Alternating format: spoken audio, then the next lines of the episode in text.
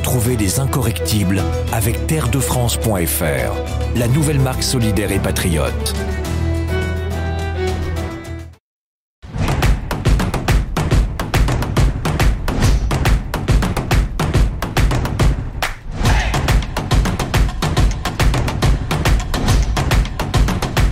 Bonsoir à tous, bienvenue dans ce nouveau numéro des Incorrectibles. Comme toujours, je suis ravi euh, de vous retrouver. Merci d'être toujours plus fidèles chaque semaine à ce rendez-vous en vous abonnant à notre chaîne et en nous mettant des pouces levés. C'est très important. Alors, notre invité ce dimanche soir est ancien colonel de l'armée suisse et ex-membre du service de renseignement stratégique suisse. Il a notamment euh, travaillé comme chef de la lutte contre la prolifération des armes légères et contre les mines notamment en Ukraine auprès de l'OTAN. C'était entre 2013 et 2017. Et il a signé il y a peu un ouvrage particulièrement remarqué intitulé Poutine, maître du jeu. C'est aux éditions Max Milo. Alors vous l'avez compris, nous allons beaucoup parler de la guerre en Ukraine dans cette émission et assurément de manière incorrectible, sans tabou, avec cet invité. Jacques Beau, bonsoir. Bonsoir. Merci donc euh, d'avoir accepté cette invitation. C'est un plaisir de vous recevoir ici pour parler donc de ce dernier livre. En effet, nous avons ici pris le parti de recevoir toutes les sensibilités euh, sur cette euh, guerre en Ukraine pour éclairer ceux qui nous regardent de tous les points de vue et non pas seulement de celui très conformiste de chaînes comme BFM TV ou d'émissions comme C'est dans l'air ou C'est à vous, dont vous vous moquez largement dans ce livre, Jacques Beau.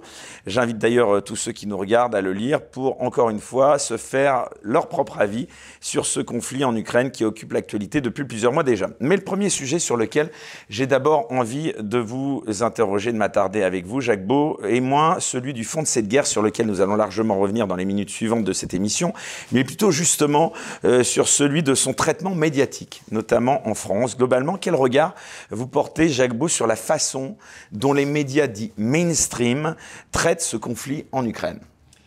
Alors c'est assez intéressant. Merci pour cette question qui est, presque une question un peu à la fois piège et à la fois facile à répondre. Elle est un peu piège parce que elle, elle conduit à être presque automatiquement très critique à l'égard des médias et en particulier dans les médias francophones. Pas seulement en France, mais également en Belgique, en Suisse. Les médias francophones ont traité cette crise de manière extrêmement partiale, beaucoup plus partiale que dans euh, d'autres pays. Par exemple, les médias anglo-saxons. Moi, d'ailleurs, mon livre, ceux qui lisent mon livre verraient qu'il est plus basé sur les médias anglo-saxons que sur des médias francophones. Et je me moque des médias francophones à partir des médias anglo-saxons. Euh, dans mon livre, d'ailleurs, je précise que je n'ai aucune source russe. Toutes les sources sont occidentales, ukrainiennes ou de l'opposition russe. Donc je n'ai pas de sources qui viennent de Russie. Et je l'ai fait à dessein pour montrer précisément la partialité du traitement médiatique de ce, de ce conflit. Et aux États-Unis, où on a, même dans les médias mainstream, on a une plus grande, j'allais dire, pluralité de réflexion sur la, euh, sur la guerre. Et on voit d'ailleurs que les, les, dans, les, derniers événements qu'il y, a eu, un peu critiques à l'égard de l'Ukraine, eh bien, ils viennent du Washington Post, ils viennent du New York Times, qui sont réputés être très anti-russes. Alors qu'en dans les médias francophones, on a gardé euh, un point de vue euh, très idéologue, très figé, euh, très russophobe, extrêmement russophobe même, pourrait-on dire, au point que euh, les médias, je surveille évidemment les médias, moi je vis en Belgique, je suis donc les médias belges, euh, français par la force des choses, mais également suisses, et je constate que les médias mainstream, en particulier les médias d'État, la RTBF en, en, Belgique, la RTS en Suisse, et puis les France... 1, 2 et compagnie euh, euh, sur, la France, sont finalement les relais de la propagande ukrainienne. Et alors, ce qui est troublant dans cette affaire, c'est qu'on sait, et tout le monde le dit d'ailleurs, que dans un conflit, euh, chacune des parties essaie de tirer la couverture de son côté, et on sait que les deux parties vont donner une image de la situation qui leur est évidemment euh, la plus favorable possible. Donc ça veut dire que des deux côtés, on peut s'attendre à ce qu'il y ait de la propagande, ou de la désinformation, ce qui n'est pas nécessairement la même chose d'ailleurs. Or, systématiquement, dans les médias francophones, c'est la version ukrainienne qui apparaît. Et le problème de ça, et la raison pour laquelle j'ai voulu écrire ce livre, et ce qui m'a révolté, ça n'est pas tellement qu'on soit anti-russe, mais c'est qu'en donnant une image euh, euh, focalisée sur l'Ukraine, on a finalement induit, on a contribué à induire l'Ukraine en erreur. On a conforté les erreurs de l'Ukraine. C'est-à-dire? C'est-à-dire qu'on a, euh, on a, si vous voulez, encouragé des stratégies qui aujourd'hui d'ailleurs s'avèrent fausses, enfin erronées. On, voit euh, depuis plusieurs semaines que euh, l'armée ukrainienne est en difficulté. Et elle n'est pas en difficulté simplement parce que l'armée russe est plus forte. D'ailleurs, euh, au point de vue des chiffres, et c'est pas mes chiffres, sont les chiffres ukrainiens, les, les, les, les forces j'allais dire coalisées russes, c'est-à-dire la Russie et les républiques Donbass, avaient une infériorité de, 1, de 3 à 1 ou de 1 à 3 par rapport à l'Ukraine. Donc si vous voulez, les Ukrainiens sont trois fois plus forts numériquement que les, les Russes. Et pourtant, c'est eux qui perdent. Et la raison pour laquelle ils perdent, c'est pas que leurs soldats sont moins braves, ça n'est pas que leurs matériels sont moins bons, ils étaient à peu près équivalent au début de la guerre, c'est que les stratégies sont mauvaises. Et pourquoi les stratégies en tout cas, mauvaises Elle dure plus longtemps que prévu, cette opération spéciale. Elle dure pas plus longtemps que prévu, puisque qu'est-ce qui était prévu? Vous Là, ça, commence déjà. C'est-à-dire que au début, on a dit euh, euh, Poutine veut une guerre éclair et s'emparer de l'Ukraine. Euh, Poutine veut s'emparer de l'Ukraine dans une guerre éclair. Mais il n'a jamais dit ça. Il n'a jamais dit qu'il voulait le faire rapidement. Il n'a jamais dit qu'il voulait s'emparer de l'Ukraine.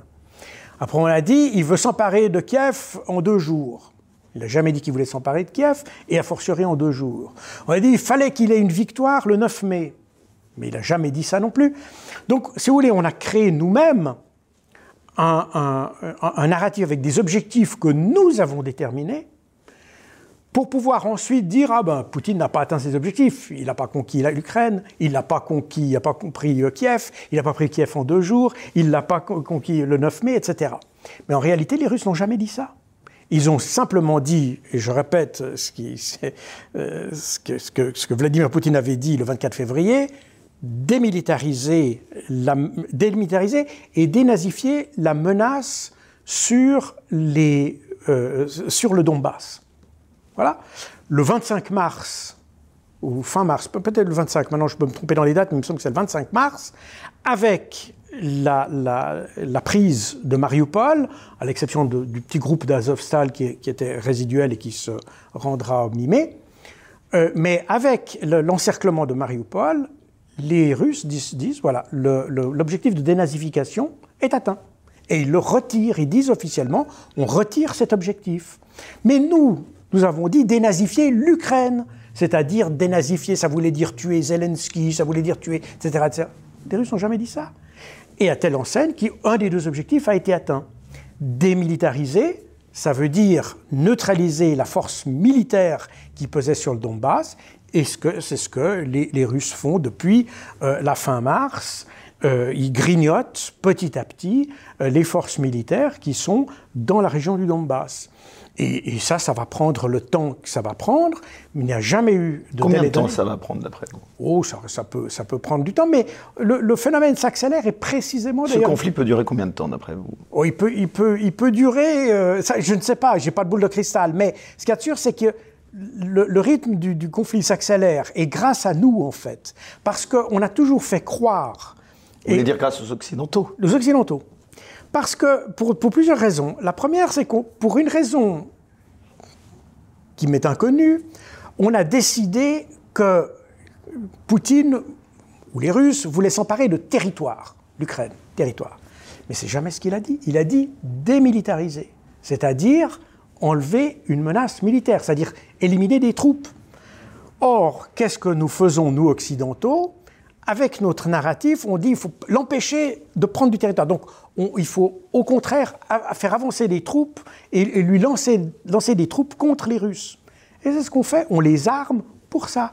Et maintenant, ce qui se passe, c'est que les Russes, en réalité, n'ont et, de Mais vous continuez à penser, vous, personnellement, qu'il ne veut pas conquérir du territoire il veut, il veut, Au départ, il voulait enlever, supprimer la menace sur le Donbass. Ce qui s'est passé, c'est qu'au fur et à mesure que les négociations qui avaient été... Ça n'était pas un prétexte, pardon de vous interrompre Pensez pas que c'était un prétexte pour justement s'annexer euh, du territoire? Non. Je ne le pense pas. Je pense que c'est venu au fur et à mesure. Si, si euh, euh, les, les, les, négociations qui avaient été entamées le 25 février, c'est-à-dire le lendemain de l'offensive, de, de si ces négociations avaient été entamées là, probablement, il y aurait certainement eu quelques territoires pris, ça c'est possible, je ne sais pas ce qu'il en serait advenu, mais à ce moment-là, on aurait une négociation non pas sur la base de territoires conquis, mais probablement sur la reconnaissance des républiques du Donbass, ou la, reconnaissance de l'acquis, si vous voulez. Le problème, c'est qu'en refusant de négocier, bah, les Russes sont avancés, avancés. Ils sont dans une perspective clausewitzienne. La guerre est la continuation de la politique par d'autres moyens. Et tant qu'on n'a pas la, solution politique, eh bien, c'est la guerre qui, suit. Et c'est pour ça que petit à petit, et on voit que les objectifs, d'ailleurs, dans le, narratif russe, les objectifs évoluent avec la situation. Au début, ils ne parlaient pas de conquérir tout le, tout, tout le sud du pays. Et ils voulaient simplement, comme j'ai dit, neutraliser la force militaire. Et au fur et à mesure que ça avançait, ben, ils ont commencé à dire bon, ben, vous ne voulez pas négocier, donc on, prendra ce territoire, et puis la, négociation partira à partir de là où on est arrivé.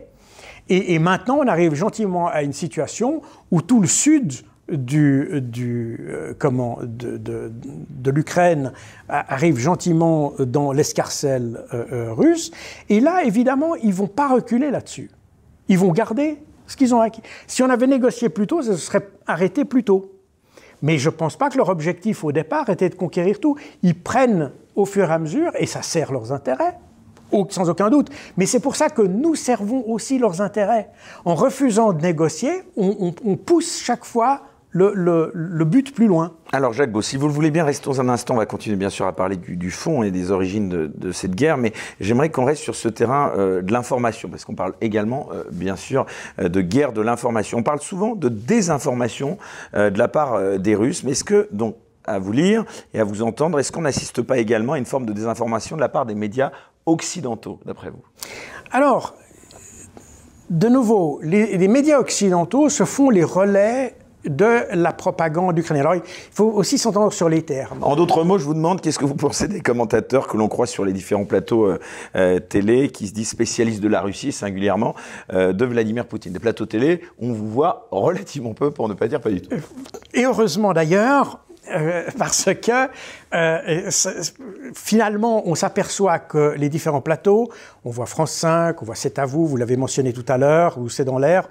BFM TV. Voilà on a des experts qui ne sont pas des experts, qui se prétendent experts, qui ne connaissent rien à la stratégie russe, qui ne, connaissent rien à la manière de penser des Russes, qui ne connaissent rien à la manière de penser des Ukrainiens, et qui créent finalement euh, la, comment dire, qui se créent une histoire par rapport à leurs préjugés, à ce qu'ils ont entendu lors de la guerre froide. Beaucoup de, textes, d'ailleurs je ne suis pas le seul à le dire, et ça c'est aussi beaucoup de commentateurs, surtout américains, qui l'ont constaté, en fait on a simplement remplacé le terme URSS euh, par Russie. Voilà, c'est tout simple.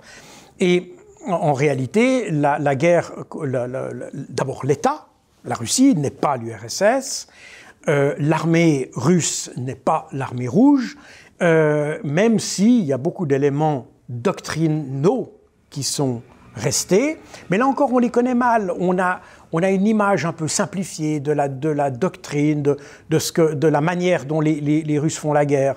En réalité, on s'aperçoit que, et d'ailleurs c'est la raison pour laquelle aujourd'hui on est surpris de les voir avoir, avoir, du succès, avec finalement relativement moins de pertes que ce qu'on imaginait.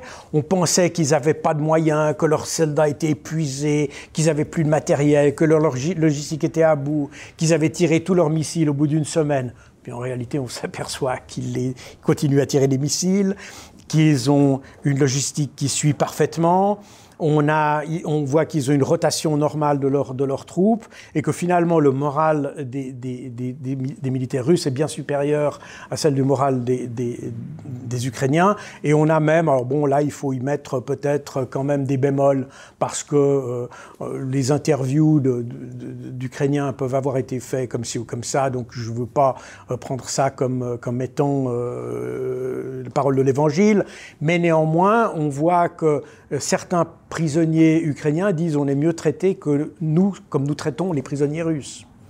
Donc euh, tout ça indique quand même qu'il y, a une réalité qui est très différente de celle qu'on voit dans nos médias. Et alors ce qui est intéressant, de nouveau je reviens euh, un peu là-dessus, c'est que... Et comment vous expliquez ça, ce traitement de la part des médias occidentaux?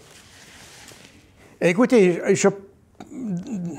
alors la question se ramène à une autre question que j'ai posée à la fin de mon livre, c'est pourquoi est-ce que ce conflit est plus blâmable que les autres conflits qu'on a vus avant? On n'a jamais vu, alors il y a eu des pays comme les, États-Unis qui ont menti devant le Conseil de sécurité à propos de l'Irak, à propos de l'Afghanistan, et, et, on a euh, pratiquement tous les pays occidentaux sont, ont mené des guerres de conquête, des guerres d'invasion, ils ont massacré des civils, ils ont pratiqué la torture.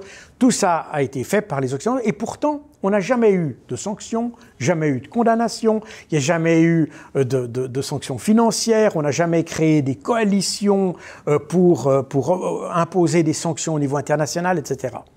Donc là, on le fait sur la Russie. Et je pense que ce qui se passe actuellement avec la Russie, c'est que d'abord, ça sert manifestement un objectif qui n'est non pas européen, mais qui est américain, qui a été énoncé depuis très longtemps d'ailleurs, qu'on a retrouvé dans des, dans des écrits euh, euh, stratégiques et doctrinaux américains, enfin très longtemps, 2019, euh, hein, on a, on a des, des, écrits qui décrivent exactement la situation qu'on a aujourd'hui à propos de la Russie, avec l'objectif d'isoler la Russie. Donc tout, ce, tout ça est dirigé pour cette stratégie américaine. Et pour que ce soit cohérent, il faut que ce soit supporté par un, par un narratif. Et c'est pour ça que nos médias se sont fait un peu les serviteurs de la stratégie américaine. Et ce qui est intéressant, c'est que euh, les médias européens, euh, et alors c'est évidemment très très fort quand vous allez dans les pays de l'Est, les pays baltes, la Pologne, euh, la Slovaquie par exemple, c'est évidemment très virulemment anti-russe. La, partie francophone de l'Europe a, également ce côté euh, euh, qui est même un peu surprenant parce que ça ne correspond pas à notre tradition, mais bref, très anti-russe. Euh, dans les pays anglo-saxons, on a déjà une approche beaucoup plus nuancée. Déjà avant la guerre, les Allemands avaient un regard beaucoup plus nuancé sur donc, ce qui s'est passé en décembre 2021, par exemple. Les Américains, les Allemands avaient un regard beaucoup plus nuancé sur la situation, beaucoup plus modéré que les, les, les, Français. Je pense qu'en France, il y a, euh, enfin chez les pays francophones, mais c'est quand même un peu la France qui donne le là, il faut le dire, euh, il y a un côté, il y a quand même un côté très absolutiste quelque part. Hein, je sais pas, il y, a, un côté, euh, on, essaye d'avoir de, des, sortes de, formater un peu les, les, esprits, beaucoup plus que dans les pays anglo-saxons. Euh, il y a déjà ça. Et puis il fallait supporter ce narratif qui est un peu contre nature contre la Russie. Et je pense que la virulence du discours reflète l'aspect un peu contre nature du discours contre nature qu'on a eu contre la Russie. Parce que finalement, comme je l'ai dit, si j'étais ukrainien, j'aurais certainement pris les armes contre la Russie. Ça fait aucun doute. Si mon pays est attaqué, je prends les armes, comme vous l'avez dit, je suis colonel, je suis colonel d'unité d'élite, et pour moi, ça ne fait aucun doute. En revanche, quand on est en dehors du conflit, quand on a le privilège d'être en dehors, c'est-à-dire d'avoir le privilège de pouvoir prendre du recul par rapport au conflit, c'est pas notre rôle de venir mettre de l'huile sur le feu. Je, un, journaliste allemand qui me posait une question, je lui disais, c'est un peu comme si vous êtes sur le trottoir et vous voyez une vieille dame se faire agresser par un voyou. Est-ce que vous vous asseyez à côté puis vous dites à la vieille dame, vas-y, bats-toi Ou bien vous essayez de les séparer? Il est normal que la vieille dame essaye de se débattre, mais pour quelqu'un qui est en dehors, le premier rôle, c'est de séparer les deux. C'est pas d'encourager la vieille dame à se battre. Et, c'est un peu la problématique que je vois euh, ici en Europe vis-à-vis de l'Ukraine. Peu importe qui est le méchant et le gentil, à partir du moment où on est du conflit, il faut profiter de cette, position stratégique privilégiée pour essayer de, réparer, séparer, et, essayer de faire évoluer les choses dans le bon sens, plutôt que d'encourager l'un à aller euh, euh, euh, au, massacre. Et c'est finalement, on, le voit maintenant ces jours, l'Ukraine, et de, l'avis, d'ailleurs, c'est pas, pas moi qui le dis, ce sont les Ukrainiens eux-mêmes, ils disent ils perdent 1000 hommes par jour. donc ça fait grosso modo 200 et 500 tués par jour. Et puis les 500 autres, c'est des prisonniers, des blessés et des déserteurs, qui perdent tous les trois jours l'équivalent d'une brigade. C'est absolument énorme. Et ça veut dire que euh, les, Ukrainiens sont en train de perdre la, fine fleur de leur société, parce que finalement, c'est en principe les jeunes qui vont au combat, et c'est sur eux que devrait reposer la reconstruction de l'Ukraine. Or, nous, au lieu de les séparer, et de, profiter pour négocier. Ce qui me frappe, c'est que, par exemple, l'Union européenne n'a fait strictement aucun effort pour aller négocier. On ne parle pas avec Poutine, on ne parle pas avec un dictateur. Bon, on ne parle pas. Mais alors, l'alternative, c'est naturellement de les pousser à la guerre. Et donc, on leur donne des armes. Je rappelle que quand, euh, quand il y a eu euh, euh, le 25 février, donc au lendemain de l'offensive russe, Zelensky a proposé des négociations à la Russie. et, la Russie a dit, OK, on commence des négociations.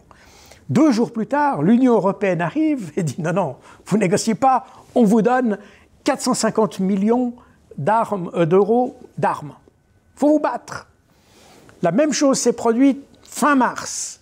Euh, fin mars, euh, Zelensky a fait une proposition assez, audacieuse, il faut dire, aux Russes. Les Russes ont dit ah, ça, nous intéresse, on est prêt à discuter là-dessus.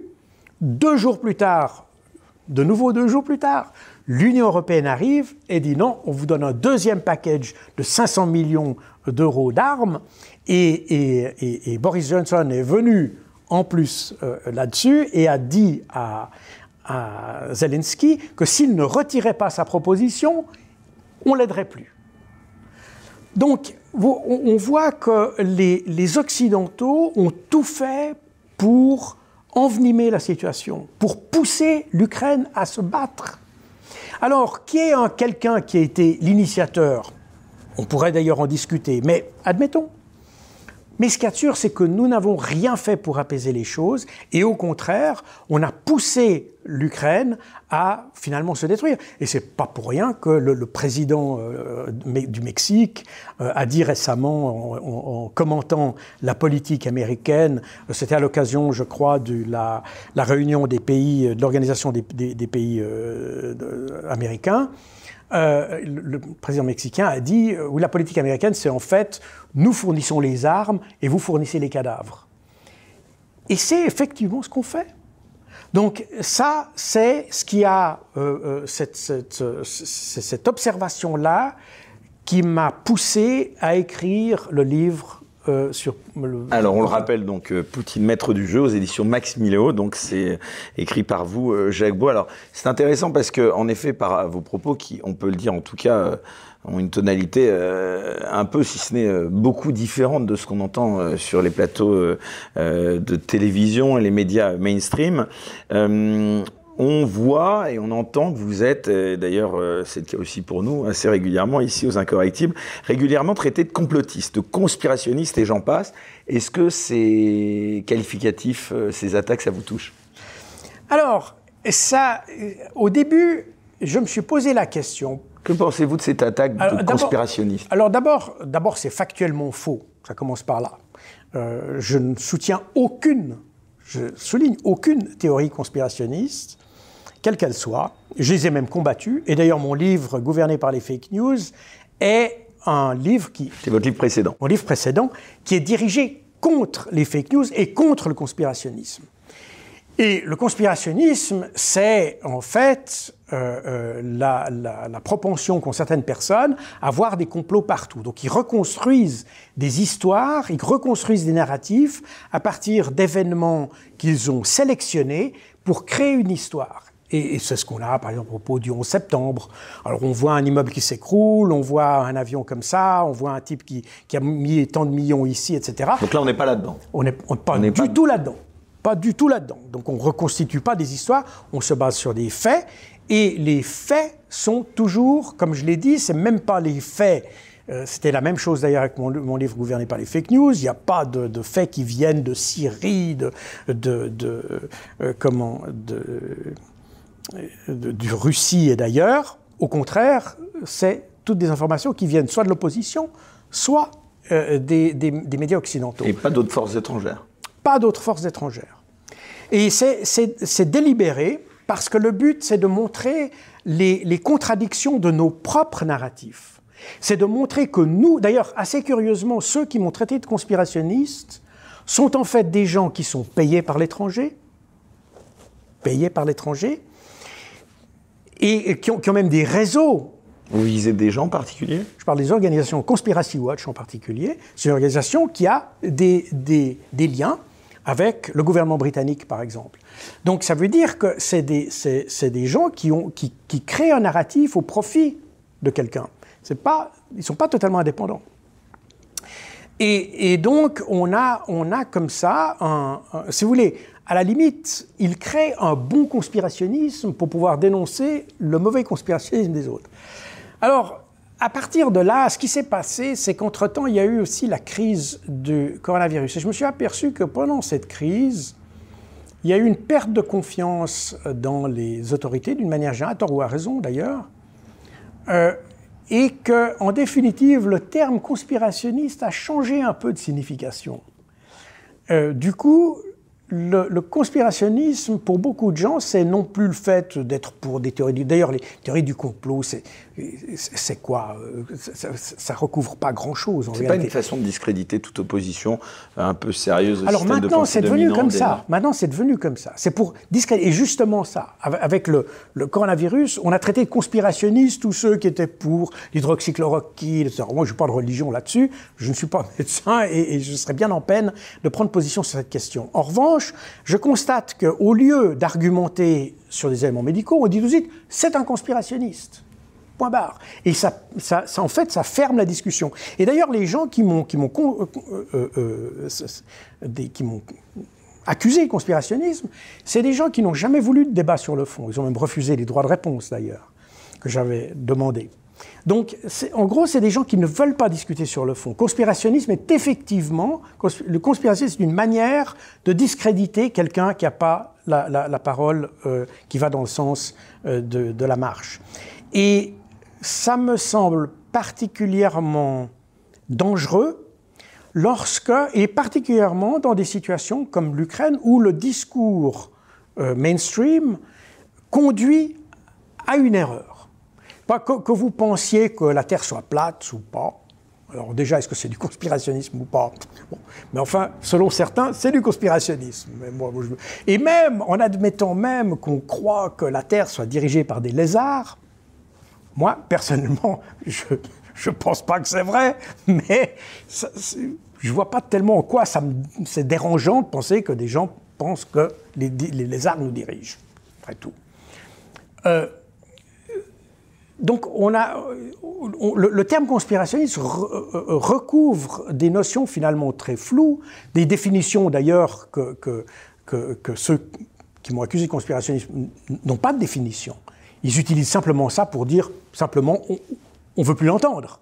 C'est tout. C'est uniquement ça. Et il n'y a, aucune discussion de fond. Et avec l'Ukraine, le fait de ne pas avoir discussion de fond sur les vrais problèmes, eh bien, nous amène à aller dans le futur vers de mauvaises décisions. De nouveau, la Terre est plate, qu'elle soit plate ou pas, c'est du passé, elle est ce qu'elle est. Mais pour l'Ukraine, il y a un demain, il y a un après-demain. Et, le fait, n'est-ce pas, la manière dont vous réglez, la manière dont vous jugez une crise détermine la manière dont vous la résolvez. Si vous la jugez mal ou faussement, eh bien, vous la résolverez faussement. Et c'est exactement ce qui se passe maintenant. Et on le voit aussi avec, avec les sanctions, où, on s'aperçoit que les sanctions qu'on prend contre la Russie, eh bien, elles ont été mal pensées, à tel point que euh, quand on fait un embargo sur le pétrole, eh bien, on s'aperçoit que le pétrole russe était finalement utile, donc on va en demander au Venezuela, qui aussi est sous embargo, ou l'Iran, qui est aussi sous embargo. Donc on est un peu pris au piège de nos propres politiques. Ça veut dire que ces politiques ont été mal ficelées, mal pensées, mal articulées. On a voulu simplement euh, euh, prendre des, mesures un peu comme ça au jour le jour, sans penser à ce qui pourrait se passer demain. Problème, quand c'est des sanctions, bon, euh, la Russie finalement s'en sort très bien, c'est son affaire. Moi, je suis inquiet justement par rapport à l'Ukraine parce qu'on voit que on pousse l'Ukraine à aller dans la fausse direction.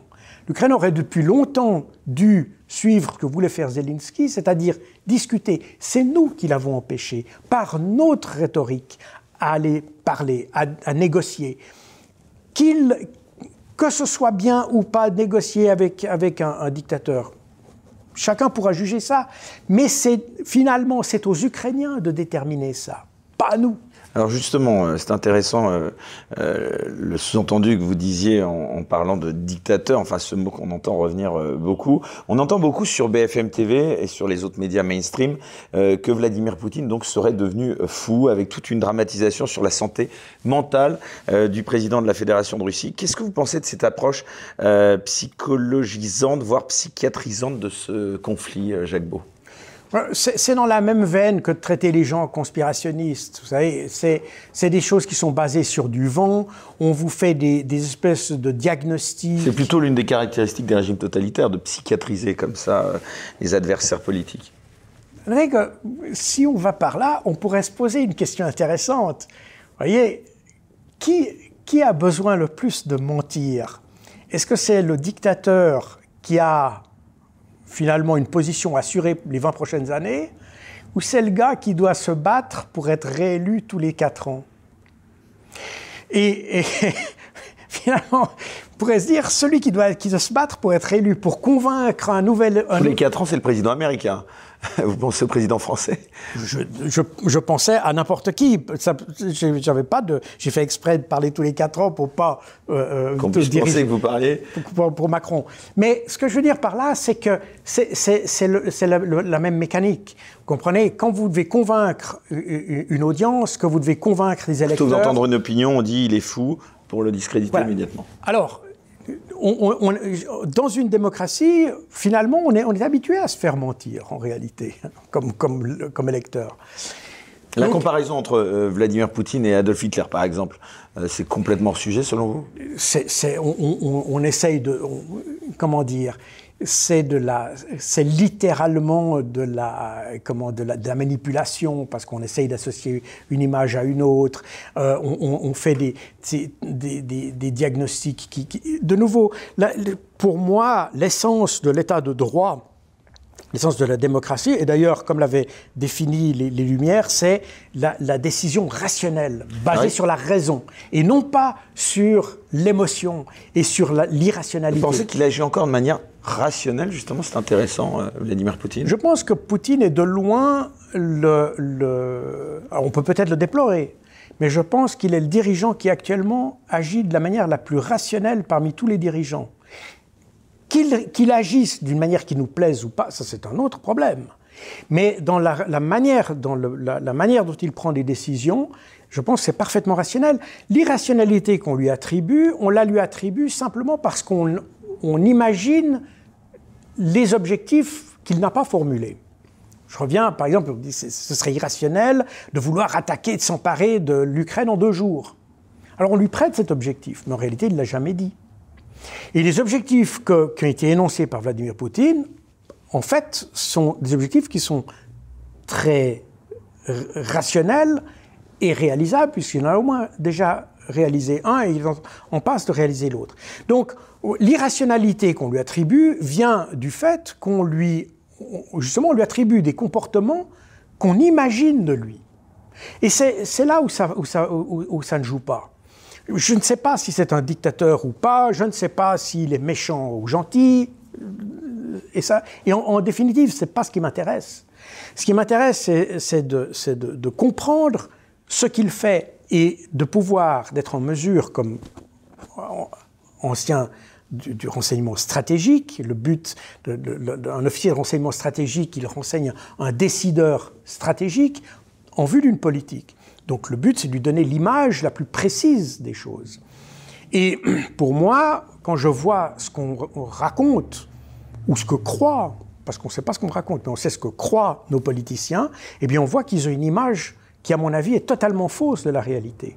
Et c'est la raison pour laquelle les décisions qu'ils prennent tombent à plat. Et que les décisions qu'on a prises contre la Russie se retournent contre nous parce qu'elles ont été basées sur des des, prémices ou des préjugés faux. On pensait que l'économie russe était faible, on la comparait, euh, si vous regardez encore les émissions de C'est dans l'air euh, de 2021, on compare euh, à plusieurs reprises l'économie russe à celle de l'Italie, par exemple. Or, on constate, et on, on a l'air de découvrir, mais on le savait déjà avant en réalité, mais on a l'air de découvrir aujourd'hui que peut-être bien qu'au niveau du volume global, ça représente à peu près ce que, que en fait, peut-être plutôt l'Allemagne que l'Italie, mais bref, on peut discuter sur les détails.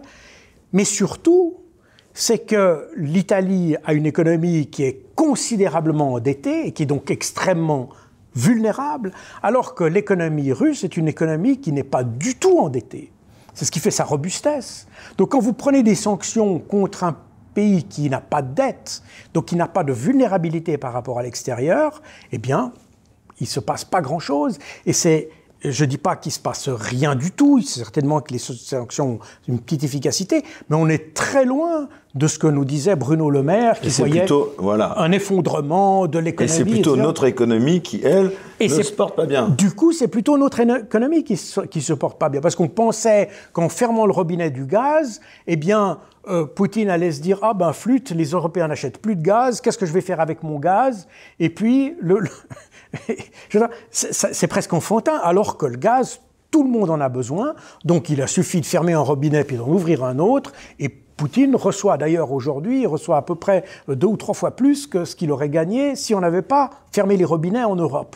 Donc euh, c'est une absurdité. On dit on est dépendant de la Russie. En fait, on n'est pas dépendant de la Russie, on est dépendant de l'énergie c'est quelque chose de très différent, et on le constate aujourd'hui, parce que quand on va fermer les robinets de pétrole, d'huile, etc., de, pardon, de gaz euh, euh, russe, eh bien, il faudra quand même l'acheter quelque part, et on va être dépendant d'un marché qui, lui, est beaucoup plus sauvage que la Russie. Donc on va payer beaucoup plus cher, et on le verra euh, dans nos factures d'électricité ces prochains mois. Donc, on voit que la manière dont nous jugeons la situation, nous fait prendre des décisions qui sont erronées et nous pousse dans de mauvaises solutions. Et c'est ce qu'on a aujourd'hui, et c'est ça, c'est ce contre quoi je lutte. Et on a, on a fait, c'était la même chose, mon livre sur les euh, gouverné par les fake news parle également, par exemple, de l'Afghanistan. C'est la même chose. On a pris le problème du faux côté. Résultat des courses, pendant 20 ans, l'OTAN a été euh, en, Afghanistan et, l'année passée, au mois d'août, eh bien, les talibans sont revenus euh, comme 20 euh, ans auparavant. Simplement, on a, entre-temps, on a ruiné une économie, on a tué des dizaines de milliers, centaines de milliers de personnes, mais on n'a rien changé. Donc, pas tout simplement parce qu'on a apprécié au départ le problème faussement. Même chose en Irak. Même chose en Syrie, même chose en Libye, même chose au Niger, même chose au Mali. On n'est pas capable de, juger une situation en se mettant dans les chaussures de, l'adversaire, en quelque sorte, et de, regarder la réalité telle qu'elle est. On veut toujours voir la réalité telle qu'on voudrait qu'elle soit. On vous dit aujourd'hui la Russie est faible, leur armée est au bout, ils n'ont pas de logistique, etc quand on regarde la réalité, on s'aperçoit que c'est plutôt le cas de l'armée ukrainienne. Et qu'en réalité, on a créé de faux espoirs euh, en Ukraine, alors qu'en réalité, on aurait dû leur dire dès le départ, écoutez les gars, euh, il faut essayer de calmer le jeu, on va essayer de trouver une solution diplomatique, on va essayer de trouver une solution. Et d'ailleurs, exactement ce que disait Henry Kissinger. Euh, et, je pense que c'est simplement la voie du bon sens. Et on voit aujourd'hui, beaucoup plus qu'en France d'ailleurs, dans les médias anglo-saxons, on a une rhétorique qui va beaucoup plus dans le sens de Kissinger, qui dit maintenant, euh, les gars, on est en train de, on est en train de gaspiller. Bon, que si Donald Trump avait été au pouvoir en ce moment, eh bien, cette guerre, elle aurait eu lieu? Je ne sais pas, c'est difficile à dire parce que Trump était un idiot, mais il avait l'avantage d'avoir une, sorte d'intelligence animale quelque part. Il n'y a pas eu un seul conflit mondial pendant son. Non, effectivement, parce que c'est pour ça que je parle d'intelligence un peu animale. C'est quelqu'un qui a le, un sens inné des gens et qui a un sens du, du business. C'est un homme d'affaires, c'est pas un guerrier. Et pour lui, un, problème, il, a toujours une solution que l'on peut négocier. Et, ça, c'est un avantage que n'a pas du tout Biden, qui est un, idéologue et qui est entouré d'idéologues. Anthony Blinken, typiquement, ces idéologues extrêmement rigides, on pourrait dire presque psychorigides.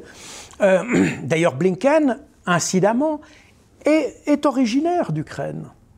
Donc il y, a quelque chose qui est assez, est euh, intéressant là-dedans. Peut-être euh, que les psychologues pourront faire des, études intéressantes, mais on a, une, énorme rigidité, et même pas en faveur de l'Ukraine, mais contre la Russie. Parce qu'en réalité, c'est plus une guerre contre la Russie que pour l'Ukraine qu'on fait. Et d'ailleurs, de nouveau, c'est pas moi qui le dis, c'est même Joe Biden qui a dit. En fait, ce qu'on fait, c'est se battre contre la Russie. Et l'Ukraine, et c'est ça aussi qui me, qui, me choque dans, toute cette affaire, euh, indépendamment de ce qui se passe dans le terrain, c'est dans notre, notre approche du problème, on n'a absolument pas pris en considération ce que souhaitaient les Ukrainiens.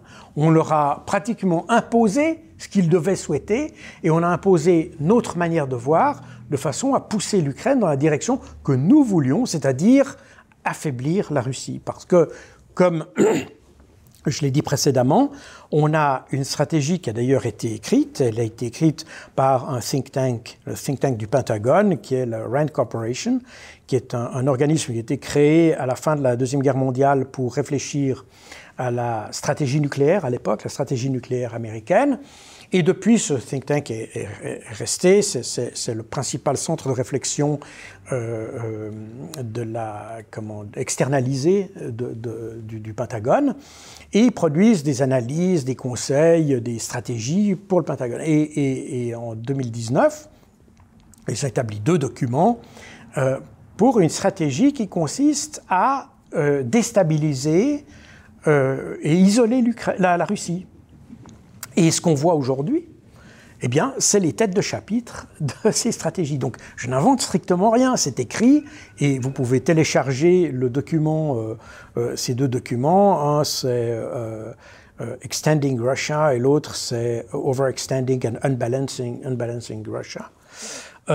ces deux documents se trouvent sur Internet, vous pouvez les lire, et vous verrez effectivement que tout ce qui se déroule aujourd'hui a été écrit en 2019. Alors justement, venons-en à présent aux origines de ce conflit. Justement, la transition est facile. Euh, qui est selon vous le véritable responsable euh, de ce conflit? Quelle en est la cause profonde? Est-ce que c'est l'extension de l'OTAN au port de la Russie, comme on l'a euh, souvent laissé entendre? Non. Non. Le, alors, l'extension de l'OTAN, avec le déploiement d'armes de l'OTAN en, Europe, est, un, fait en, quelque sorte la toile de fond de cette histoire. Ça a toujours été un sujet de contentieux avec la Russie depuis, euh, depuis, 2000, euh, depuis le début des années 2000 en particulier, depuis le moment où les Américains se sont retirés du traité des missiles antibalistiques en 2002. Et à partir de ce moment-là, on a cette, une inquiétude marquée euh, de la Russie pour l'extension de l'OTAN. Avant, cette, extension avait commencé, mais ils s'en étaient pas trop inquiétés parce qu'il y avait des règles qui faisaient qu'ils se disaient bah, si tout le monde respecte les règles, il n'y a pas de problème. Mais quand les Américains ont commencé à se retirer des de certains traités, là, les Russes ont commencé à prendre peur parce qu'ils se sont dit voilà, maintenant, non seulement l'OTAN s'étend, mais c'est en même temps, ils se retirent d'un certain nombre de traités, ce qui fait que notre sécurité n'est plus garantie. Mais ça, c'est un problème que les Russes voyaient traiter euh, sur le plan politique. C'est ce qu'ils ont commencé à faire et, ce qui avait été, ce qui était en route, euh, avec des succès très, très, très mitigés pour ne pas dire presque nuls, mais euh, c'est un peu ce qu'espéraient les Russes. ce qu'on voit aujourd'hui en Ukraine découle de ce qui s'est passé en 2014. Et en 2014, euh, après l'affaire de l'Euromaïdan, euh, avec l'arrivée au pouvoir d'ultranationalistes, d'extrémistes de droite, qui ont aboli la loi sur les langues officielles en, Ukraine, eh bien, euh, la, partie russophone de l'Ukraine, et quand je dis la partie russophone, c'est pas simplement le Donbass, c'est tout le sud du pays, c'est a commencé à se révolter. La Crimée, qui était, je le rappelle parce que souvent les historiens l'oublient ou font exprès de l'oublier, la Crimée avait été indépendante avant l'Ukraine, donc par référendum pendant l'Union soviétique, à l'époque de l'Union soviétique, la, Crimée avait fait un référendum en janvier 1991 pour être détaché de Kiev et rattaché à Moscou. L'Ukraine a été indépendante 11 mois plus tard, en décembre 1991, juste avant que l'Union soviétique se dissolve à la fin décembre 1991. Ce qui fait qu'en 1991, lorsque l'Ukraine est devenue indépendante, la Crimée n'était plus dépendante de Kiev, mais dépendante de Moscou. Et dans les années qui ont suivi, donc l'URSS n'existait plus, et le gouvernement de Kiev n'a plus voulu accepter la décision qui avait été prise à l'époque de l'URSS et a annexé, finalement, ça a été en, 1995, l'Ukraine a, ou a annexé la Crimée en réalité. Donc en 2014, lorsqu'il y a eu cette loi sur les langues qui a fait réagir violemment la communauté russophone, la Crimée s'est dit ben, c'est l'occasion pour nous de reprendre nos droits et de provoquer, euh, de, de, reprendre le pouvoir en quelque sorte et de demander notre attachement à la Russie comme nous l'avions avant l'indépendance de l'Ukraine, juste avant l'indépendance de l'Ukraine. Et c'est ce qui s'est passé pour la Crimée. Donc voilà, ça, c'est l'affaire de la Crimée. Pour le, le, sud, tout le reste du sud de l'Ukraine, il y a eu des révoltes un peu partout, à Odessa, à Kherson, euh, dans toutes les grandes villes. Et ces révoltes ont été matées et elles ont été, elles ont, euh, si vous voulez, le noyau dur, l'équivalent du village gaulois, ça a été le Donbass qui est resté. Et euh, les combats ont été très durs, si durs qu'en en, août 2014, euh, il y a eu une première défaite, vraiment une grosse défaite des forces ukrainiennes, ce qui a conduit à la signature d'un premier accord qui s'appelait les accords de Minsk, qu'on appelait plus tard Minsk I.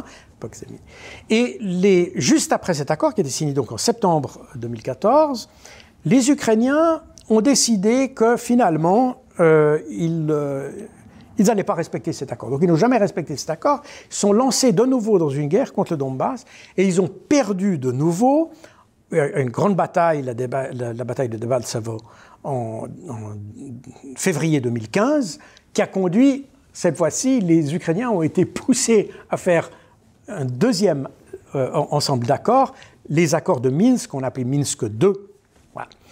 Ces accords, et ça c'est important, les accords prévoyaient que la, situation des minorités linguistiques dans l'Ukraine devait être résolue de manière interne à l'Ukraine. Ça concernait d'ailleurs pas seulement les minorités russophones, mais d'autres minorités, parce qu'il y a des minorités magyars, euh, donc euh, de langue hongroise, et euh, roumanophones, donc qui parlent le roumain, par exemple. Et l'idée, c'était que le gouvernement de Kiev mette en place un système, et c'est peut-être pas un hasard complet si dans les premières négociations sur ces accords, on avait des diplomates suisses qui avaient sans doute en tête l'exemple suisse, c'est-à-dire d'avoir un système euh, euh, qui donne dans chaque région de l'Ukraine, qui accorde des spécificités linguistiques, si vous voulez. Et les accords de Minsk ne prévoyaient pas de séparation du Donbass, ni que la Russie, euh, quoi que ce soit, c'était une autonomie des, républiques du Donbass dans le cadre de l'Ukraine. Et donc il devait y avoir un dialogue entre les autorités des républiques du Donbass et Kiev. ce qui est intéressant, c'est qu'il y a quelques jours, euh, on a eu la publication euh, d'une conversation téléphonique entre Emmanuel Macron et Poutine, euh, qui, a été, qui a été retranscrite dans, je ne sais plus quel magazine, peut-être ça pourrait être le Figaro, mais je peux me tromper, où on, voit cette conversation. Et dans cette conversation, euh, Emmanuel Macron dit à Poutine on s'en fout des propositions des républiques. Il parlait des accords de Minsk. Il dit on s'en fout des, des, des, propositions des républiques. Ce qui prouve que Emmanuel Macron n'avait tout simplement pas lu les accords de Minsk. Parce que dans les accords de Minsk, il est précisément écrit que c'est le dialogue entre les républiques et Kiev qui devait amener une solution. Et les républiques ne souhaitaient ni l'indépendance, ni la séparation de l'Ukraine, mais une solution d'autonomie à l'intérieur de l'Ukraine. Or, si vous regardez vos médias, depuis 2014, encore aujourd'hui, on parle systématiquement des républiques séparatistes. Or, elles n'ont jamais été séparatistes. Elles étaient signataires des accords de Minsk qui prévoyaient une autonomie, donc autonomistes. Et vous voyez, c'est pour vous montrer que le, narratif qu'on a fait a poussé les gens sur la fausse voie. Et probablement, le narratif, parler de séparatistes, etc., ça a poussé même des gens comme Macron, qui probablement n'a même jamais lu ces accords. Et pourtant, les accords de Minsk ont été faits donc entre les républiques du Donbass et le gouvernement de Kiev avec des États garants. Et les États garants du côté des autonomistes, c'était la Russie, et du côté de Kiev, les États garants, c'était l'Allemagne et la France. Donc Macron était responsable d'inciter et d'encourager Kiev à mettre en œuvre ces accords. Or, il n'a pas rempli cette mission. En plus de ça, je rappelle que l'accord de Minsk II a fait l'objet d'une résolution du Conseil de sécurité des Nations Unies, approuvée donc par les cinq membres permanents du Conseil de sécurité, et comme vous le savez, la France en fait partie. Donc à deux titres, la France était tenue de faire respecter ces accords, or elle ne l'a pas fait. Donc là, il y a une responsabilité de fond qui est essentielle parce que en n'incitant pas l'Ukraine à remplir ses obligations contractuelles vis-à-vis des accords de Minsk, on a créé un pourrissement de la situation qui a conduit au 22 février, au 24 février euh, de cette année. Donc, si je vous résume, Jacques Beau, ce conflit, il était prévisible. Et d'ailleurs, dans votre livre, vous remontez donc assez loin et vous faites donc euh, exactement euh, ce que vous dites de la genèse de ce conflit, les relations donc entre la Russie et l'Occident depuis l'avènement euh, donc de Poutine à la tête de la Russie, c'est ça? Je vais même un peu avant parce qu'il faut comprendre que euh, les, à la fin de la guerre froide, alors ça c'est intéressant aussi parce que euh, le, jour, le, jour de la chute du mur, alors, on peut-être l'un des derniers soubresauts de la guerre froide, c'est ça que vous voulez dire? Pardon? Oui, on est tout à fait. On est dans les derniers soubresauts de la, tout à fait. les derniers jours, de, le jour de l'effondrement du mur, j'étais à Washington, dans le bureau d'un conseiller de la sécurité nationale américain, et j'ai constaté que le gars n'avait absolument pas compris les implications qu'allaient avoir ces événements. Lui, il voyait toujours l'antagonisme russe, etc. Pour lui, la situation n'avait pas du tout changé. Et en fait, bon, comme on le sait maintenant, le, monde a profondément changé à ce moment-là. Il a changé pas seulement par le fait que les blocs ont disparu, mais il a aussi changé dans quelque chose que nous, occidentaux, n'avons pas réellement perçu, c'est que on a eu l'impression d'avoir gagné cette guerre et que les soviétiques l'avaient perdue. Or, en réalité, on n'a rien gagné du tout.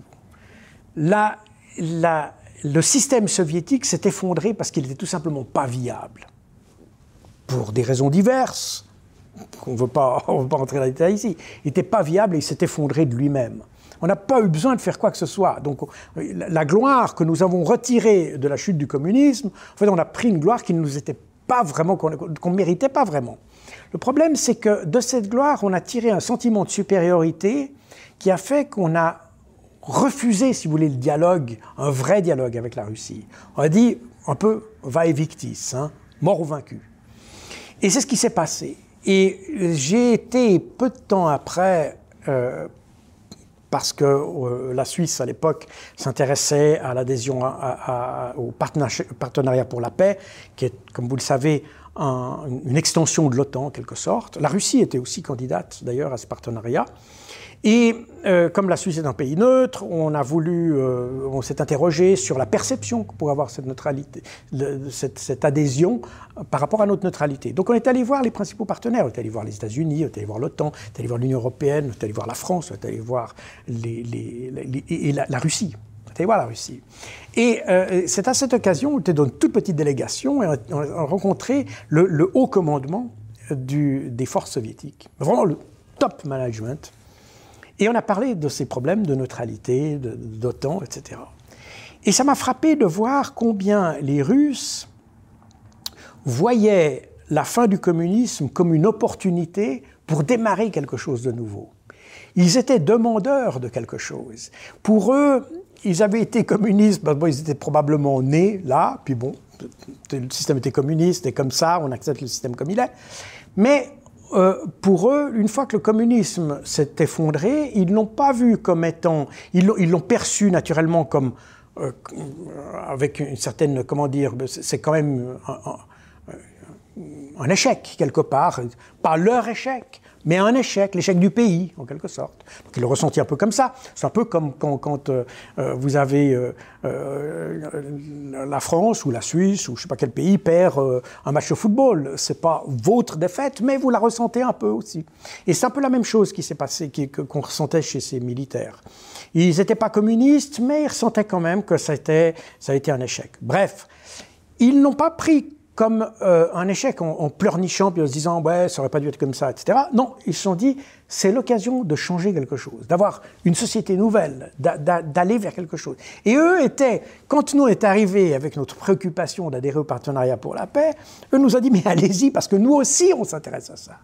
Et eux étaient même intéressés à entrer dans l'OTAN donc, ils, pensaient que la fin des blocs allait permettre à, l'Europe de se réunir avec l'idée d'une sécurité, non pas par la confrontation, comme ça avait été le cas pendant toute la guerre froide, mais une sécurité par la coopération, un peu sur le modèle de l'OSCE d'ailleurs, qui à l'origine est, soviétique d'ailleurs. Mais pardon, euh, Jacques Beau, euh, plutôt qu'un soubresaut euh, de la guerre froide, un dernier soubresaut de la guerre froide, est-ce que ce conflit ne pourrait pas paradoxalement annoncer de nouveaux conflits futurs à travers la redéfinition d'un nouvel antagonisme entre la civilisation orientale d'une part, représentée par la Chine, la Russie, et la civilisation occidentale, qui serait représentée par les États-Unis et l'Union européenne?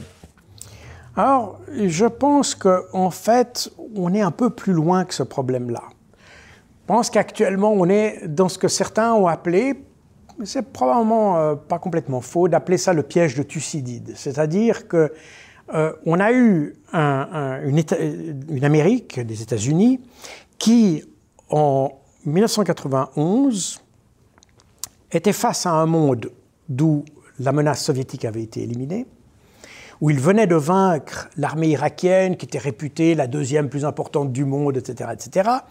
Donc il y a eu tout d'un coup aux États-Unis le sentiment d'une sorte de toute puissance et un sentiment de, finalement, il y avait la puissance économique, il y avait la puissance politique, il y avait la puissance militaire, il y avait pratiquement tous les ingrédients pour faire une, une vraie superpuissance qui pouvait du coup imposer sa volonté au reste du monde.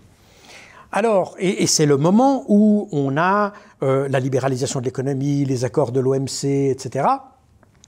Et on a euh, donc une économie, la globalisation de l'économie, etc., dont les, États-Unis sont faits, euh, les, plus que les avocats, mais les moteurs, littéralement.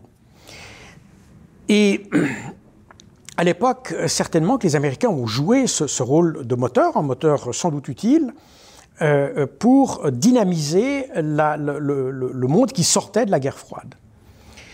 Le, problème est que, pour employer une, formule un peu triviale, j'ai l'impression qu'ils ont un peu pris la grosse tête du coup. Et que la puissance qu'ils avaient leur a laissé penser qu'ils pouvaient se permettre un peu tout et n'importe quoi. Et c'est ce qui s'est passé avec l'invasion de l'Irak, avec les différentes invasions qui se sont multipliées, euh, et les, entreprises euh, euh, guerrières qui se sont multipliées entre le, milieu des années 90 et le, milieu des années 2000. Et là, les, Américains sont presque à l'apogée de leur puissance politico-militaire ou stratégico-militaire, si vous voulez. Et puis, euh, ces 15 dernières années, on a une montée lente de la Chine en tant que puissance économique, euh, qui, est, qui s'assortit automatiquement d'une forme d'influence, même si je pense que les Chinois ne cherchent pas à être, euh, avoir une position hégémonique quelque part. Ce sont des commerciaux sont des vendeurs. C'est comme ça qu'ils ont euh, historiquement euh, euh, été dans, le, dans, tout le bassin pacifique. C'est des, des, négociants, c'est des commerçants, c'est des gens qui sont industrieux, c'est des gens qui, qui, qui travaillent énormément. Et c'est comme ça qu'ils sont arrivés à une position dominante dans de nombreux domaines. Mais ces dernières années, ce qui se passe, c'est que c'est ils ont dépassé le stade de la puissance manufacturière pour devenir une puissance qui crée, qui génère, qui génère des idées, qui, qui, euh, est, euh, comment dire, qui fait de la recherche, qui développe, qui, etc. Et, aujourd'hui, vous avez la Chine, qui est le, plus grand producteur de brevets dans le monde. Donc on a, on a alors que c'était les États-Unis avant, donc on a vraiment une capacité euh, de recherche, une capacité intellectuelle, une capacité de travail, une capacité dans tous les domaines qui font que, presque mathématiquement, parce que la Chine est un pays qui représente, qui est quand même, point de vue nombre d'hommes, qui est plus important que tous les pays occidentaux réunis, donc c'est quand même, c'est pas rien. Et mathématiquement, on peut se dire que euh, si leur output est, proportionnel à, leur, dimension simplement humaine, euh, nécessairement qu'ils vont, ils vont devenir plus importants que nous. Seulement, au lieu de l'accepter, les Américains ont essayé de, contenir ça. Et, et on a, euh, depuis quelques années, ça a commencé, ça a commencé, ça a commencé avec George Bush en réalité, ça s'est, comment dire, théorisé sous Obama, et euh, ça s'est développé avec, avec Donald Trump, cette idée que il ne fallait pas laisser la Chine se développer, que les États-Unis devaient conserver leur place de leader mondial. Et quand vous regardez, Pourquoi je, vous ai demandé ça, c'est parce qu'on entend de plus en plus euh, que la Chine finalement euh, détiendrait les clés de ce conflit en Ukraine et pourrait un jour ou l'autre dire non à Vladimir Poutine. Est-ce que c'est la, la Chine ne dira pas non à Vladimir Poutine. Elle ne dira pas non à Vladimir Poutine. Déjà parce que, justement, en plaçant des sanctions pour essayer de contenir la Chine, on a appliqué, pas encore tout ce qu'on a appliqué à la Russie, mais on voudrait bien l'appliquer. Donc la, Chine sait très bien qu'elle est la prochaine sur la liste. Enfin, elle a de l'influence sur Vladimir Poutine. Bien sûr qu'elle a certainement de l'influence. Mais est-ce qu'elle a envie de l'exercer? Probablement pas. Parce qu'elle sait, en s'antagonisant la Chine et la Russie, les États-Unis sont devenus l'antagoniste des deux. Et c'est d'ailleurs assez, aberrant d'un point de vue, de point de vue intellectuel penser que les Américains puissent se, lancer de manière aussi euh, euh, primitive dans, dans, des, des, des, politiques d'antagonisme avec deux puissances qui sont quand même assez importantes. Alors la Russie n'a pas, et n'a certainement pas la même ambition que la Chine. Mais euh, la, Chine a une ambition certainement commerciale. Elle a, elle a un milliard, euh, euh, presque un milliard et demi de gens à nourrir, si j'ose dire. Donc ça veut dire qu'il y a une, activité économique qui ne va pas s'interrompre. Elle va au contraire se développer. Ils ont voulu développer une classe moyenne et, ils le font très bien. Donc, en mettant des sanctions contre les uns et les autres, on les a réunis. La Chine ne, tentera pas de, combattre la, Russie. Et d'ailleurs, ils l'ont répété à plusieurs reprises ces, euh, derniers mois, la Chine se tient du côté aux côtés de la Russie, mais en même temps, la Chine veut profiter du fait qu'elle n'est pas dans le conflit, à l'inverse de l'Union européenne, c'est un peu, d'ailleurs, on pourrait presque voir le parallèle, la Chine et la Russie, et l'Union européenne et l'Ukraine. La, Chine, elle, ne donne pas des armes à la Russie. Au contraire, elle se propose pour faire de la médiation. Et d'ailleurs, significatif de voir que lorsque Zelensky a cherché des médiateurs pour les négociations à Istanbul, ou avant les négociations d'Istanbul, il s'est adressé à trois pays. Israël, la Turquie et la Chine. Donc Zelensky ne voit pas la Chine comme un adversaire, alors que la Chine se tient plutôt du côté de la Russie. Et la Chine a eu l'habileté que l'Union européenne n'a pas eue, c'est d'avoir un allié, mais de rester avec suffisamment de distance pour pouvoir jouer, le cas échéant, un rôle de médiateur entre les, partenaires. Et ils étaient prêts à ça. Et ça, c'est exactement la, position de la Chine est celle que j'aurais souhaité, moi, voir de l'Union européenne. Se dire, OK, on a, on, a notre, notre protégé, l'Ukraine, etc. Mais notre rôle, je reprends l'exemple du type qui est assis à côté de la vieille dame qui se bat, au lieu d'inciter la vieille dame à se battre, on va essayer de séparer les deux. On va aider celui, notre, notre protégé, en la séparant de l'autre et par la voie diplomatique. Sauf que là, l'Ukraine, pardon, c'est un peu, un peu moins que la vieille dame, enfin en termes d'âge, hein, parce que selon vous, la victoire de la Russie, elle est inéluctable, Jacques Beau, dans cette guerre en Ukraine? Au point de vue militaire, écoutez, on peut pas être, on peut jamais être catégorique dans les choses, mais je pense que depuis le départ on savait que l'Ukraine n'avait pas beaucoup de chance. Mais est-ce que vous pensez, je pose la question différemment, que Vladimir Poutine est certain aujourd'hui d'atteindre les objectifs qu'il s'était fixés dans le cadre de cette, encore une fois, entre guillemets, opération spéciale? Je pense. Je pense. Alors, de nouveau, ces, objectifs ont certainement évolué avec le temps, comme je l'ai dit. Et, alors, je ne suis pas dans sa tête, mais je pense qu'il a l'habileté d'abord de, rester discret sur ses objectifs, ce qui fait que nous fantasmons sur les objectifs, mais lui garde des objectifs qu'il peut ajuster à sa volonté. C'est déjà, tactiquement parlant, c'est déjà plus intelligent que ce qu'on fait. Mais en plus de ça, je ne pense pas qu'il ait des, objectifs, euh, il ne veut pas conquérir l'Ukraine. Je ne pense pas que ce soit ça.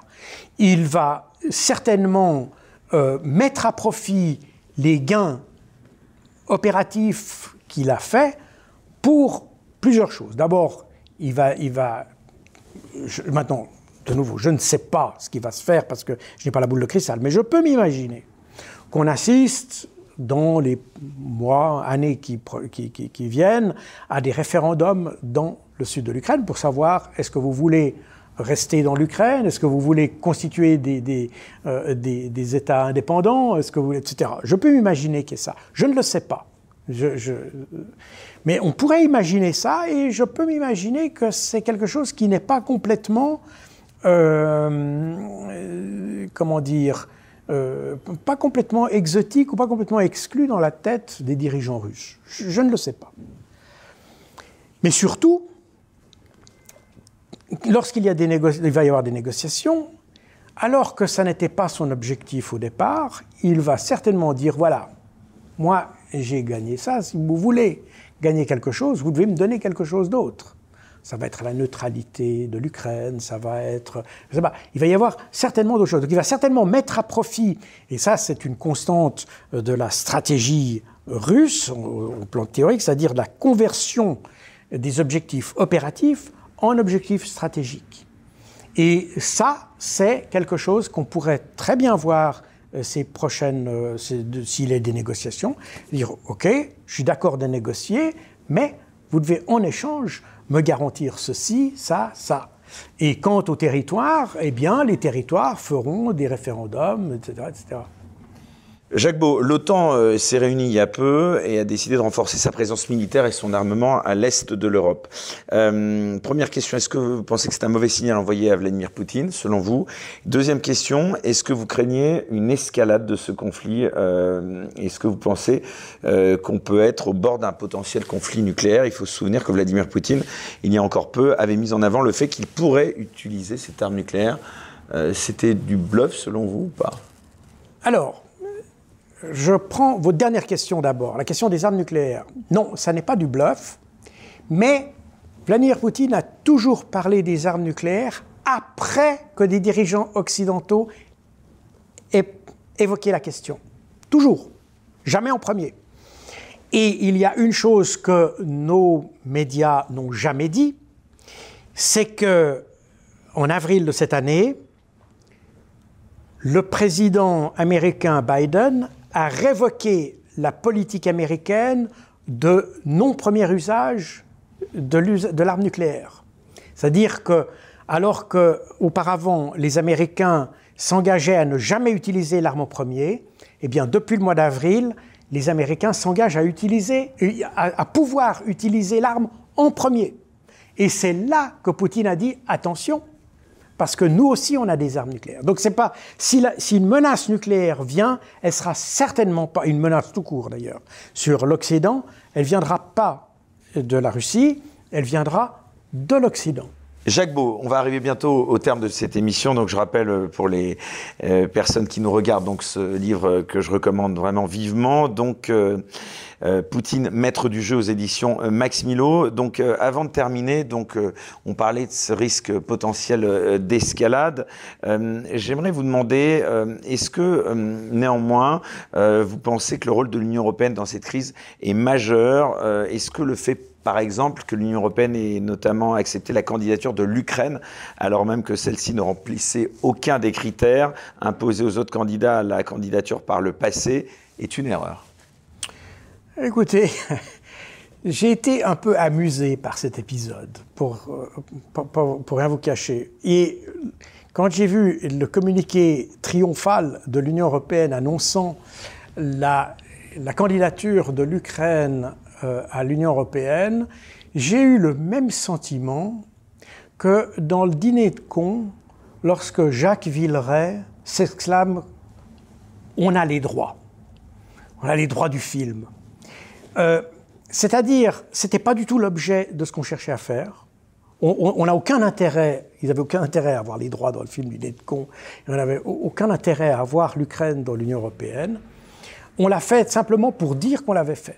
Et on sait, tous les, commentateurs savent que l'Ukraine ne remplit pas les critères pour entrer dans l'Union européenne, qu'elle n'a pas les conditions économiques pour le faire, que son entrée va coûter euh, euh, une somme considérable à l'Union européenne, et que l'économie, est particulièrement à l'issue de ce conflit, bon gré, mal gré, l'économie de l'Ukraine va être euh, euh, euh, réduite à, sa plus simple expression et que par conséquent, l'adhésion de l'Ukraine à l'Union européenne est, quelque chose qui est dans un futur très lointain. Donc on est dans la déclaration politique plus que dans la déclaration, si vous voulez, dans, un, dans un, un, fait réel et concret.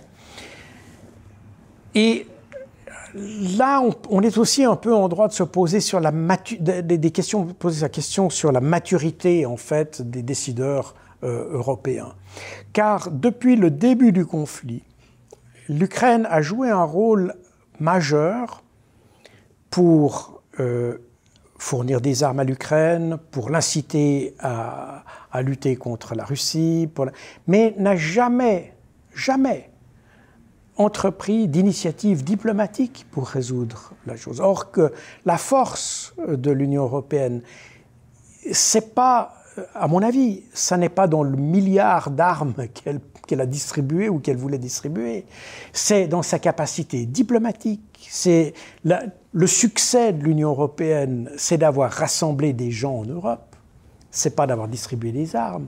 Son domaine, son cœur de compétence, c'est de mettre des gens ensemble, pas de les diviser. Or, en Ukraine, ce cœur de compétence n'a été absolument pas mis en, activité. On a, on, a, on a, distribué euh, des armes, on a incité à, lutter davantage, on a incité au contraire à ne pas négocier avec un dictateur. Euh, donc je pense que dans cette affaire, peut-être bien que l'Union européenne s'est sentie raffermie, peut-être bien que... Mais c'est, à mon avis, de la surface. Et dans la profondeur, je ne pense pas que l'Union européenne ait gagné. Elle n'a pas gagné en profondeur, elle n'a pas gagné en substance. Et je ne pense pas que son rôle était à la hauteur des ambitions qu'on pouvait attendre d'elle. Et D'ailleurs, on, voit même qu'au sein de l'Europe, il y a des, on, voit que les intérêts sont très divergents. L'embargo du pétrole, euh, évidemment les questions économiques. Euh, il, y a, certains pays qui vont, il y a des pays comme disons le Portugal par exemple, qui vont pas beaucoup souffrir des, ruptures de relations avec la Russie. En revanche, des pays comme, la Hongrie euh, vont en souffrir davantage, la Moldavie, la Roumanie, etc. Et la capacité de l'Union européenne à se tirer les balles dans le pied est assez remarquable dans ce domaine-là. Et ça, ça me fait un petit peu peur, euh, personnellement. Euh, en plus du fait que euh, quand on parle, on a beaucoup parlé des minorités russophones en, Ukraine, mais on oublie de parler des minorités hongroises, des minorités roumaines, qui ont fait l'objet d'exactions ces dix dernières années en, Ukraine et qui ont que le, gouvernement euh, euh, hongrois et le gouvernement roumain ont fait de multiples protestations auprès des Nations Unies, auprès du Conseil de l'Europe pour que c'est pour, discipliner l'Ukraine, si vous voulez. L'Ukraine est, dominée pas politiquement, mais par l'influence de, de, de, groupes ultranationalistes qui s'en sont pris à toutes les minorités. Et et c'est pas pour rien si aujourd'hui, d'ailleurs, la Roumanie et la Hongrie ont refusé de faire transiter des armes par leur territoire. C'est parce que tout simplement leurs minorités ont été profondément affectées par la gouvernance ukrainienne ces dernières années et ils restent solidaires de l'Union européenne, mais ils ne veulent pas aider l'Ukraine. Et c'est pour ça aussi que vous avez, de la part surtout de la, Hongrie, un discours beaucoup plus indépendant au sein de l'Union européenne. Alors ça trait aussi à la personnalité de M. Orban, et puis euh, c'est possible aussi. Mais en définitive, il n'est pas beaucoup plus conservateur que ses homologues polonais. Donc le problème n'est pas là. Le problème est un peu différent. Il y, a, il y a un problème de minorité. Ils sont tous ces pays qui ont des minorités dans des pays voisins se sentent aussi solidaires de ces gens. C'est d'ailleurs exactement le problème de la Russie vis-à-vis des minorités qui sont en Ukraine. Donc cette solidarité, euh, elle s'exprime aussi par un mécontentement à l'égard de l'Ukraine. Alors, ils n'aiment pas les Russes, bon, d'accord, ils veulent avoir une politique solidaire de l'Union européenne contre la Russie, d'accord, mais jusqu'à un certain point seulement. Et ça, l'Union européenne n'a jamais su le gérer en réalité. L'Union européenne n'a jamais su gérer cette problématique-là. Et euh, aujourd'hui, d'ailleurs, certains ont pensé à, l'occasion des bruits, des rumeurs qui ont circulé d'une éventuelle euh, euh, présence militaire polonaise en, Ukraine, que d'autres pays auraient pu tout d'un coup envoyer leurs troupes en Ukraine. C'est-à-dire qu'en réalité, alors c'était probablement des rumeurs, je ne sais pas ce que c'était, mais ce qui est intéressant là-dedans, c'est qu'on voit qu'il y a une potentielle instabilité de ça qui est due simplement aux pays européens eux-mêmes qui n'ont pas su gérer la situation en Ukraine depuis plus de dix ans. Alors ça, ça, a explosé euh, parce que la minorité est plus importante aussi, parce que les retombées politiques, euh, etc., étaient plus importantes du côté est, c'est-à-dire de la côté russophone. Mais euh, d'un autre côté, il y a euh, une, absence totale de gestion de ces problèmes. Et on revient à ce que je disais précédemment. L'Union européenne n'a pas su prendre ses distances en tant qu'organisation internationale par rapport à un conflit. Elle est devenue partie au conflit. Elle devait jouer le rôle d'arbitre et elle est sur le terrain euh, comme un, un, autre joueur. Et c'est ça qui ne va pas. Eh bien, en tout cas, euh, merci euh, pour ces dernières précisions. Juste une dernière question que je ne peux pas m'empêcher de vous poser. Euh, qu'est-ce que vous avez pensé du rôle d'Emmanuel Macron durant cette crise? Il a tout de même été en première ligne et il a souvent modéré les velléités guerrières de certains occidentaux, en appelant notamment à, je cite, ne pas humilier la Russie. Vous lui reconnaissez ça au moins? Alors, moi, je vais vous répondre comme les Ukrainiens vous répondraient. Et les Ukrainiens ont inventé un verbe qui s'appelle Macroniti, qui pourrait se traduire par macroner. Et macroner se définit par faire croire qu'on fait beaucoup de choses, ne rien faire et le dire à tout le monde. Eh bien, ce sera le mot de la fin. En tout cas, merci beaucoup, Jacques Beau, d'avoir accepté cette invitation dans Les Incorrectibles. Je rappelle donc le nom de cet ouvrage que je recommande vivement. Donc, Poutine, maître du jeu aux éditions Max Milo. Merci d'avoir euh, consacré euh, ce temps euh, à nous expliquer en détail votre analyse, cette autre vision hein, qu'on entend assez peu dans les médias traditionnels. Merci à tous de nous avoir suivis. On se retrouve très prochainement dans un nouveau numéro des Incorrectibles. Merci à notre partenaire Terre de France pour sa fidélité. Et je ne cesse de le dire, surtout restez incorrectibles. Très bonne fin de soirée.